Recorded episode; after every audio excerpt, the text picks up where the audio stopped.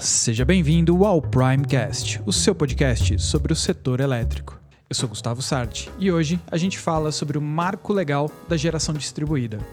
Comigo eu tenho a Aline Basso, da Prime Energy. Oi Aline, seja bem-vinda. Olá, Gustavo, tudo bem? Muito obrigada aí pelo convite. Tudo ótimo. Para a gente começar, fala um pouquinho sobre você, da sua formação, o que, que você faz aí na Prime e introduz para a gente o nosso tema de hoje. Eu sou a Aline Basso, estou no mercado aí de energia há 12 anos, trabalhei com o Mercado Livre durante oito anos e há um pouquinho mais de quatro anos é, migrei aí para a área de GD, né? Geração distribuída. Hoje eu sou a gerente da área de gestão, fica comigo toda a parte de contratação de projetos, a parte de acompanhamento desses projetos e depois que, que os projetos estão prontos, a gente faz o acompanhamento aí mensal para saber efetivamente se está cumprindo o contrato e todas as regras de, de contrato para faturamento e tudo mais. E aí implica em várias coisas que, que a gente tem que ficar acompanhando e ajustando aí do referente mês a mês, né? Então, o que, que, que, que a gente vai tratar hoje, tá? Houve uma. Já faz uns dois, três anos aí que a gente vem discutindo uma possível mudança de alteração na regulação de GD, e isso se concretizou no começo desse ano com a publicação da Lei 14300, tá? Então, o que, que essa lei resumidamente traz? A gente chama ela de, de marco da geração distribuída, tá? Ela traz alguns pontos importantes para a gente discutir hoje aqui. E basicamente eu acho que o ponto que mais, mais pega assim, para a gente começar esse assunto é a redução de benefício com a GD, né? Hoje a gente tem na regra vigente compensação de 100% das parcelas da tarifa.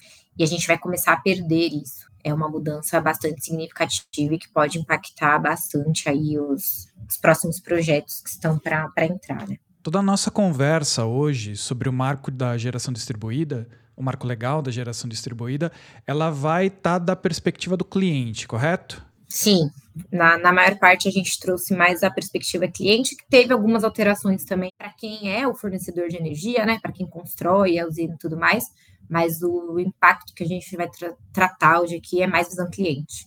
Legal. Então, para você que é cliente, para você que cuida do setor elétrico aí na empresa, ou você que está prestando uma assessoria, fica aqui o nosso roadmap hoje. A gente vai falar primeiro sobre quando as coisas mudam e depois sobre o que, que vai mudar. Então, Aline, para a gente começar, vamos falar sobre a agenda de alterações. O que muda, ou melhor, quando muda? É, assim, a Lei 14300 ela foi aprovada no mês de agosto de 2021 na Câmara dos Deputados e foi sancionado pelo governo dia 6 de janeiro deste ano, de 2022.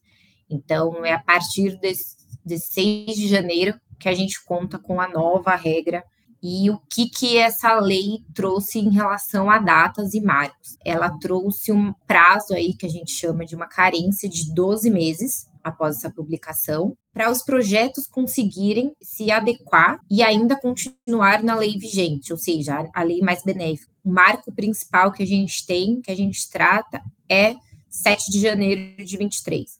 Todos os projetos que tiverem seu parecer de acesso protocolado na distribuidora até essa data, garante a lei vigente hoje por um período de até 2045, que é basicamente o período que, que dá um, um, projeto aí de, de GD, que é na base de 15, 20 anos, tá?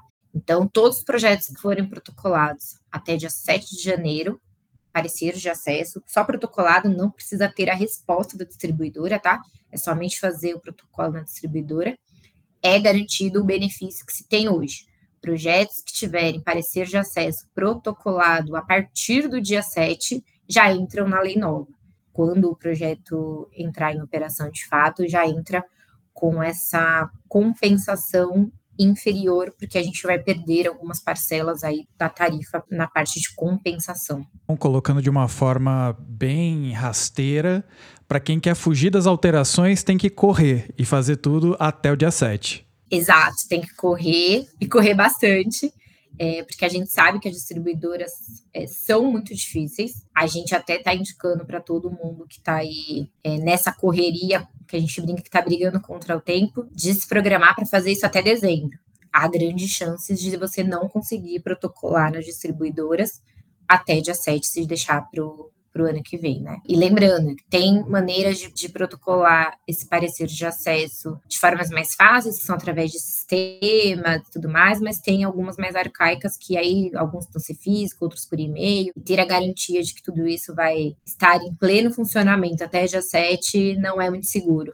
Legal. E a gente sabe que parte das coisas que vão mudar, a gente vai entrar um pouco mais a fundo no futuro da nossa conversa aqui, são mudanças de tarifação.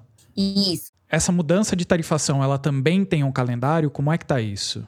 A gente tem, tem um grande marco em relação à potência da usina para diferenciar esse período e o que se perde na compensação, tá? Então, assim, ó, projetos que tiverem é, uma potência menor que 500 kW, vai acontecer uma não compensação da parcela do fio B, que é da parcela da TUG, da tarifa, em forma de cascata. Ou seja, gradualmente, todos os anos, vai se perdendo um percentual desse benefício, ou seja, você continua pagando um percentual para a distribuidora em cima do seu consumo total, sem considerar a parcela que foi efetivamente compensada. E de forma geral, assim, bem resumidamente, vai se perdendo 15% ao ano, começando em 2023 e chegando em 2028 aí é, até 90% dessa tarifa e depois perdendo basicamente 100% aí dessa, dessa parcela.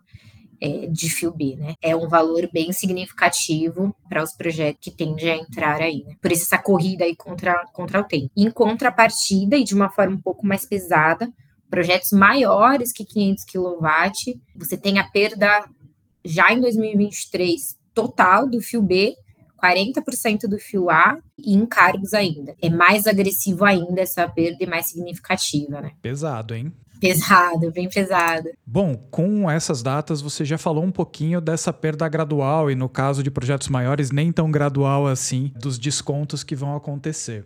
Nesse sentido, e para a gente ficar com isso bem claro, Explica para a gente um pouquinho como é que é composta a tarifa hoje no que diz respeito à geração distribuída.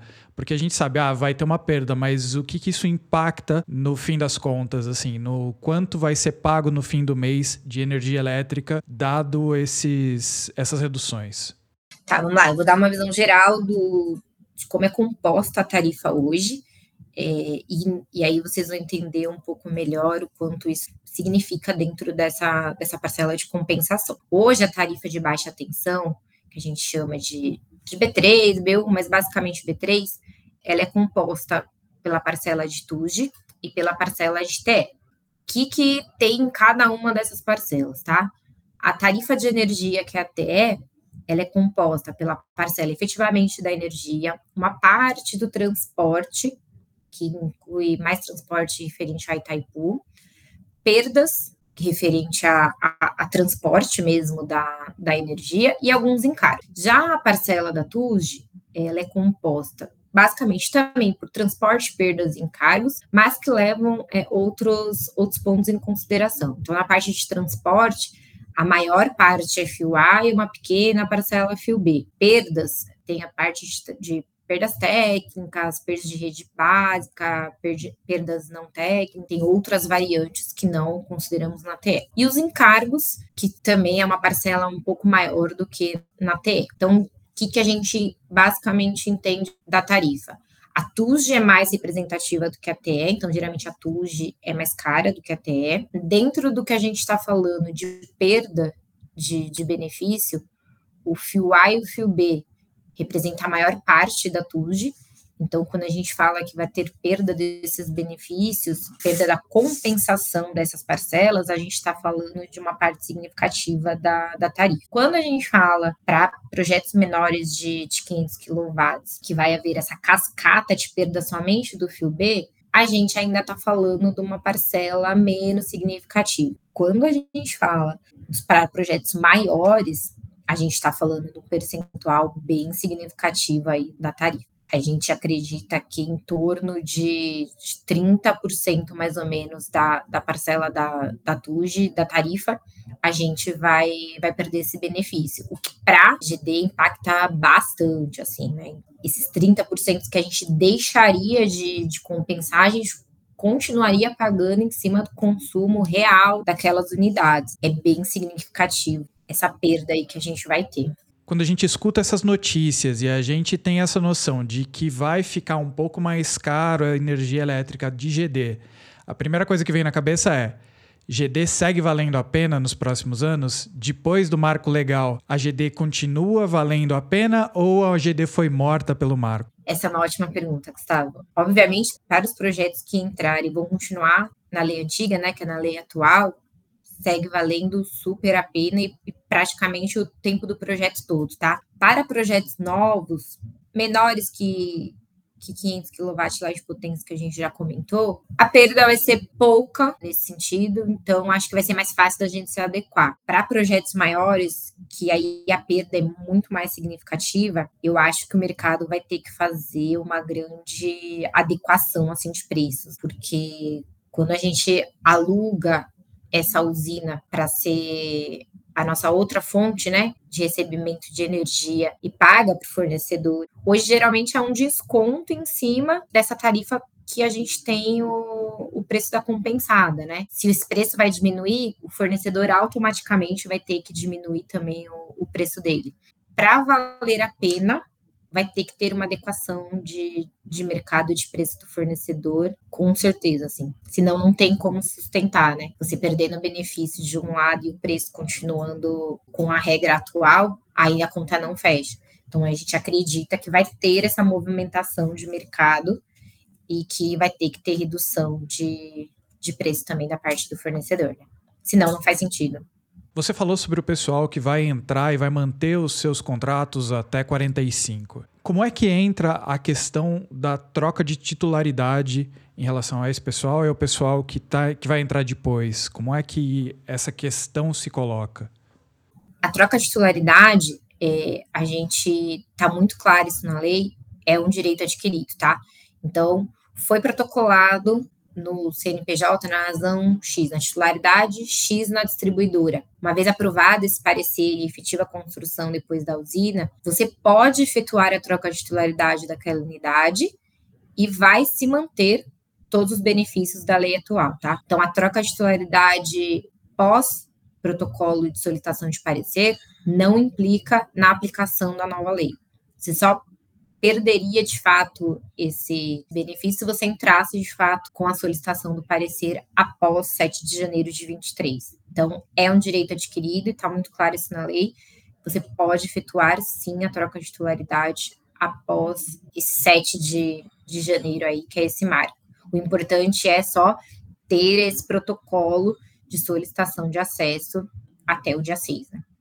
E só para deixar claro para quem não sabe do que se trata a troca de titularidade, por favor, explica para gente. É, geralmente, é, assim, neste momento, a maioria dos fornecedores tem tentado já pedir o parecer de acesso em nome do cliente final, né? Mas, às vezes, até por questão de. É meio contraditório, assim, às vezes, porque por ser mais rápido, muitas vezes acaba se fazendo no nome do próprio do próprio empreendedor ali que está construindo a usina, porque é mais fácil rápido de assinar documentos, tem muita burocracia nessa parte. Por exemplo, eu, Aline, vou construir uma usina e vendi para você, Gustavo. Eu vou solicitar todas as documentações perante a distribuidora no meu nome após a gente construir, antes da, da vistoria final, eu consigo fazer essa troca para o seu nome, porque aí, perante a lei, para se fazer entender como geração distribuída, precisa estar no seu nome em uma determinada modalidade de GD, né? Então, eu consigo fazer essa troca e manter todos os benefícios que a gente tem hoje, mesmo após o 7 de janeiro. Lembrando que eu protocolei antes até o dia 6, né? E para a gente encerrar, bom, temos dificuldades, é um processo de transição que sempre tem suas complexidades. A questão que fica por último é: todos os agentes já estão adequados? Está todo mundo já como deveria estar? Tá, ou tem alguma coisa para andar ainda? Essa é uma ótima pergunta, Gustavo, porque como eu comentei já, as distribuidoras são bem complicadas e até para seguir de fato as regras, elas às vezes demoram um pouco, tá? É, na lei saiu que as distribuidoras deveriam se adequar para alguns dos processos que tem, é, que foram publicados na lei em 180 dias, tá?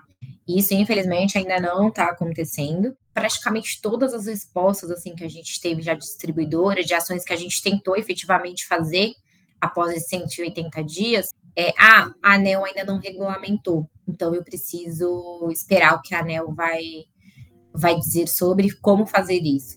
Então, assim, a, a maioria de fato não precisaria esperar a regulamentação da ANEL, é, basicamente por as distribuidoras terem essa dificuldade de adequar sistemas e tudo mais internamente, mas estão se pautando nisso, né? Então, agora, dez meses após a publicação da lei, a ANEL abriu uma consulta pública para começar a discutir essa regulamentação da lei. Então, está com uma consulta pública aberta, onde eles já lançaram uma versão inicial da minuta, e aí agora está em discussão para a gente poder comentar e tudo mais, para a gente ajudar né, a finalizar esse, esse documento, e aí sim acho que teremos tudo regulamentado, né? Lei publicada, ANEL fazendo a sua parte com a regulamentação de, de vários temas que tem ali na lei que precisam ser regulamentados, e, e aí as distribuidoras efetivamente começar a agir frente a esses pontos que a lei e a regulamentação